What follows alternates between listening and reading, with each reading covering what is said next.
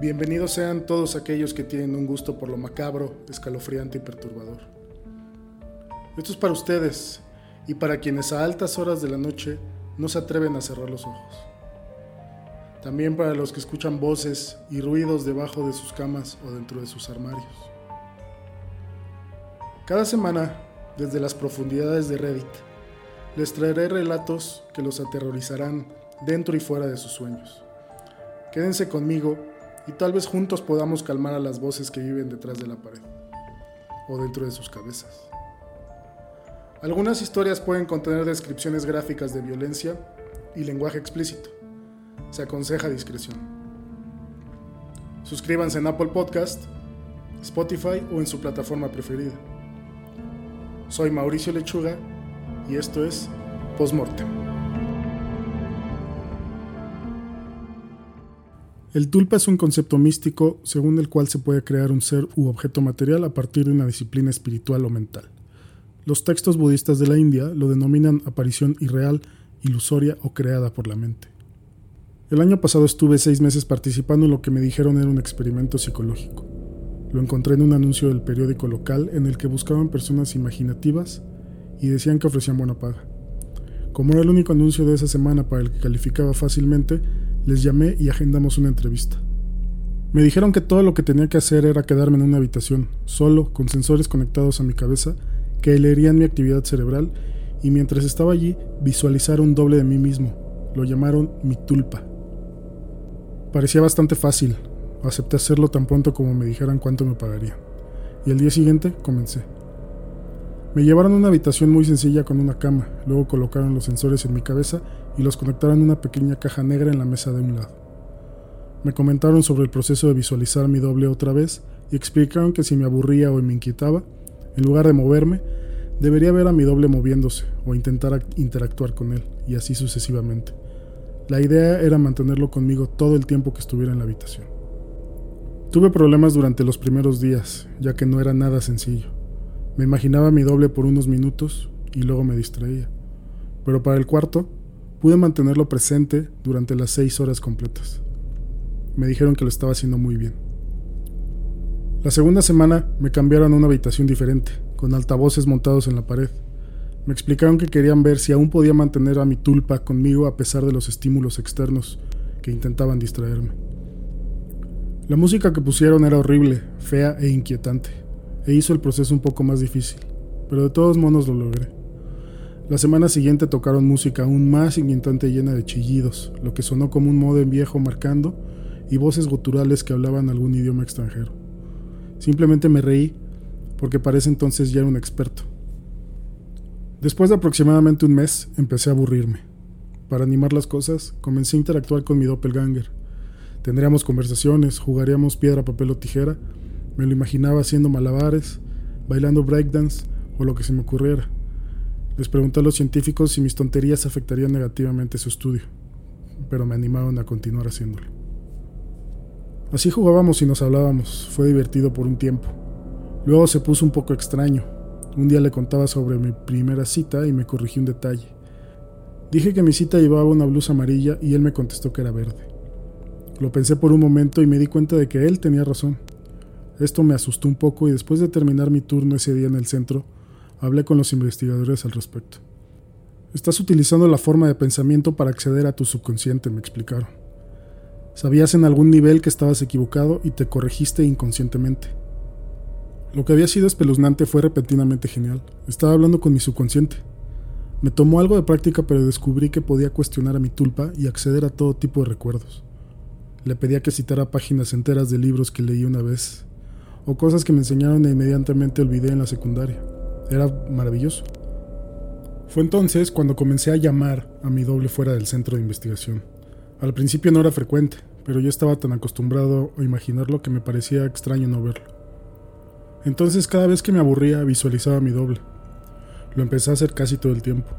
Era divertido llevarlo conmigo como un amigo invisible. Lo imaginaba cuando salía con amigos o cuando visitaba a mi madre. Incluso lo llevé a una cita una vez. No necesitaba hablarle en voz alta, así que pude mantener conversaciones con él y nadie se daba cuenta. Sé que suena extraño, pero fue divertido. No solo era un archivo ambulante de todo lo que yo sabía y todo lo que ya había olvidado, sino que también parecía estar más en contacto conmigo que yo mismo a veces. Tenía una comprensión muy extraña del lenguaje corporal de los demás, que ni siquiera yo me daba cuenta de lo que estaba pasando. Por ejemplo, pensé que la cita en la que me acompañaba estaba yendo muy mal, pero me hizo saber cómo ella se reía demasiado fuerte de mis bromas, se inclinaba hacia mí mientras hablaba, y varias otras pistas sutiles que yo no estaba viendo conscientemente. Le escuché y digamos que esa cita eh, salió muy bien. Para cuando cumplí mi cuarto mes en el centro de investigación, él estaba conmigo constantemente. Los investigadores se me acercaron un día después de terminar mi turno y me preguntaron si había dejado de imaginar a mi tulpa. Les dije que no y se fueron complacidos. En silencio le pregunté a mi doble si él sabía la razón de la pregunta, pero él simplemente se cogió de hombros. Me aparté un poco del mundo en este punto. Estaba teniendo problemas para relacionarme con los demás. Me pareció que todos estaban muy confundidos e inseguros de sí mismos. Mientras que yo tenía una manifestación de mí mismo para conversar, socializar se hizo muy incómodo. Nadie parecía consciente de las razones detrás de sus acciones. No entendían por qué algunas cosas los enojaban y otras les hacían reír. No sabían qué los motivaba. Pero yo sí sabía, o al menos podía preguntarme y obtener una respuesta. Un amigo me confrontó una noche. Golpeó la puerta hasta que le respondí, entró furioso y maldiciendo.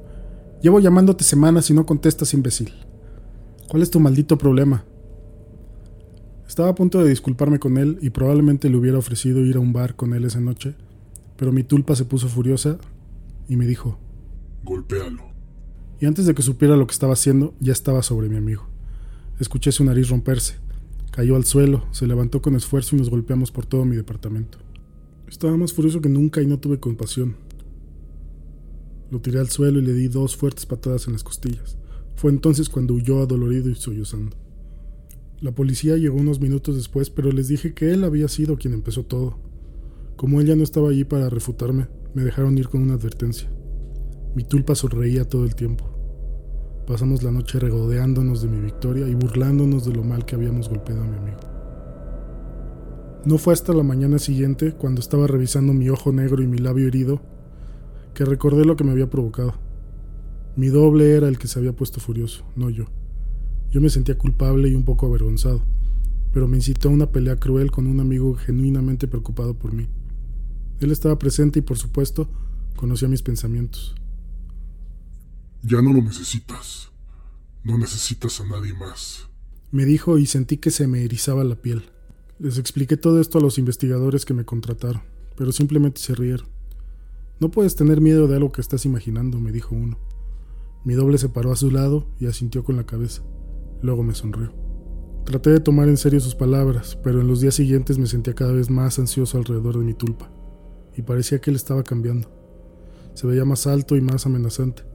Sus ojos brillaban con picardía y veía malicia en su sonrisa constante. Decidí que no valía la pena perder mi sanidad por un trabajo. Si se quería salir de control mi tulpa, era momento de detenerla. Estaba tan acostumbrado a él en ese momento que visualizarlo era un proceso automático, así que empecé a hacer todo lo posible para no verlo más. Me tomó algunos días, pero comenzó a funcionar poco a poco. Podía deshacerme de él por horas a la vez. Pero cada vez que regresaba, se veía peor. Su piel era pálida, sus dientes más puntiagudos, hacía ruidos, amenazaba y maldecía. La música horrible que había estado escuchando durante meses parecía acompañarlo a todas partes. Incluso cuando llegaba a casa, me relajaba y dejaba de concentrarme en no verlo, aparecía junto con el ruido y los aullidos. Yo todavía estaba yendo al centro de investigación y pasaba mis seis horas diarias allí. Necesitaba el dinero, y pensé que no se habían dado cuenta que yo no estaba viendo mi tulpa. Estaba muy equivocado. Después de terminar mi turno un día, aproximadamente cinco meses y medio después, dos hombres gigantes me agarraron, sujetaron y alguien con una bata de laboratorio me clavó una aguja hipodérmica. Cuando desperté en mi habitación, estaba atado a la cama, con música a todo volumen y mi doppelganger parado sobre mí riéndose. Casi no parecía humano ya.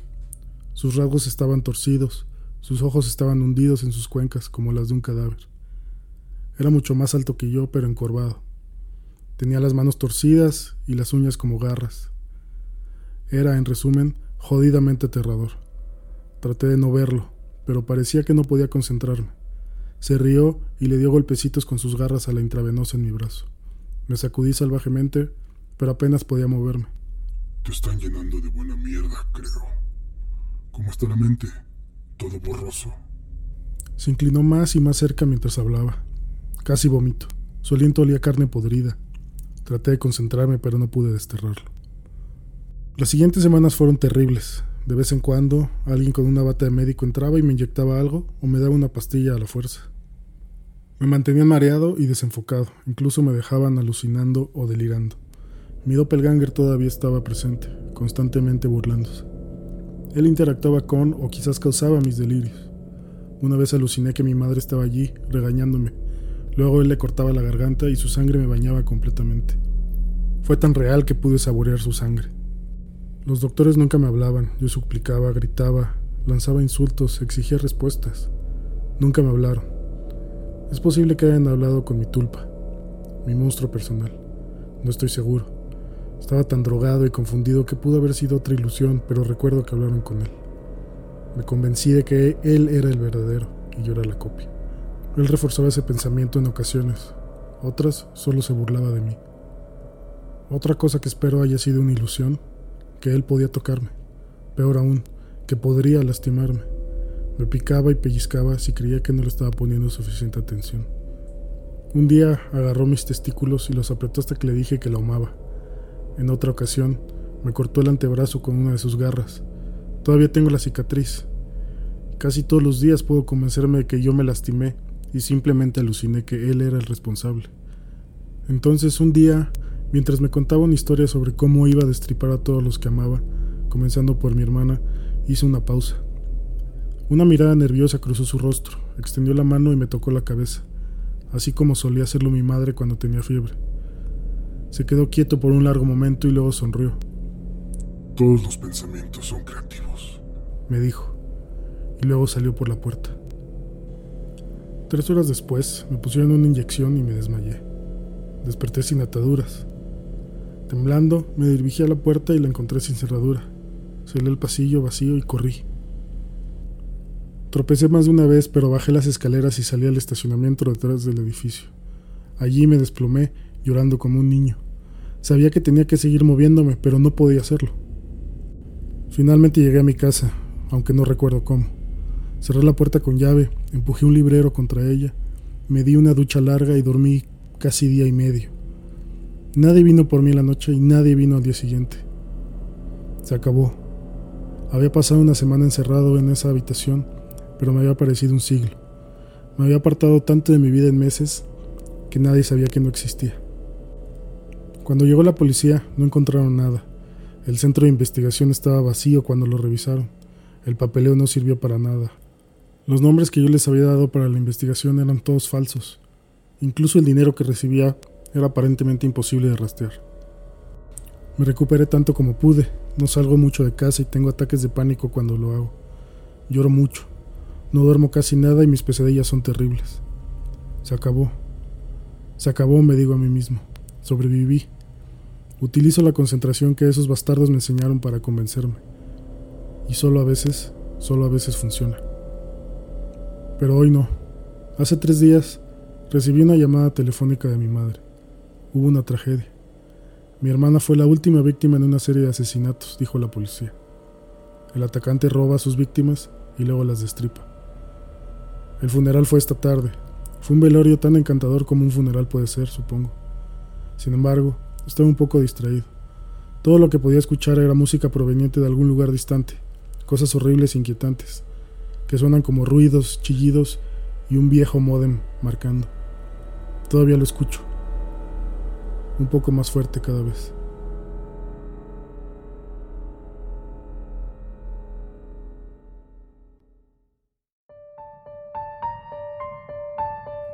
Gracias por escuchar esta semana Postmortem, un podcast sobre terror. Las ligas a las publicaciones originales podrás encontrarlas en la descripción del episodio. Suscríbete en Apple Podcast, Spotify o donde prefieras escucharlos. Hasta la próxima.